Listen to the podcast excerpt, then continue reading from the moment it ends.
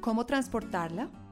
Para transportar los frascos con la leche extraída, puedes utilizar loncheras con aislamiento térmico o una nevera de icopor, plástico o fibra de vidrio, utilizando en su interior pilas refrigerantes o bolsas con hielo.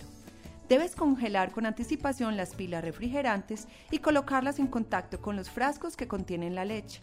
Evita abrir la lonchera para que no haya pérdida de frío.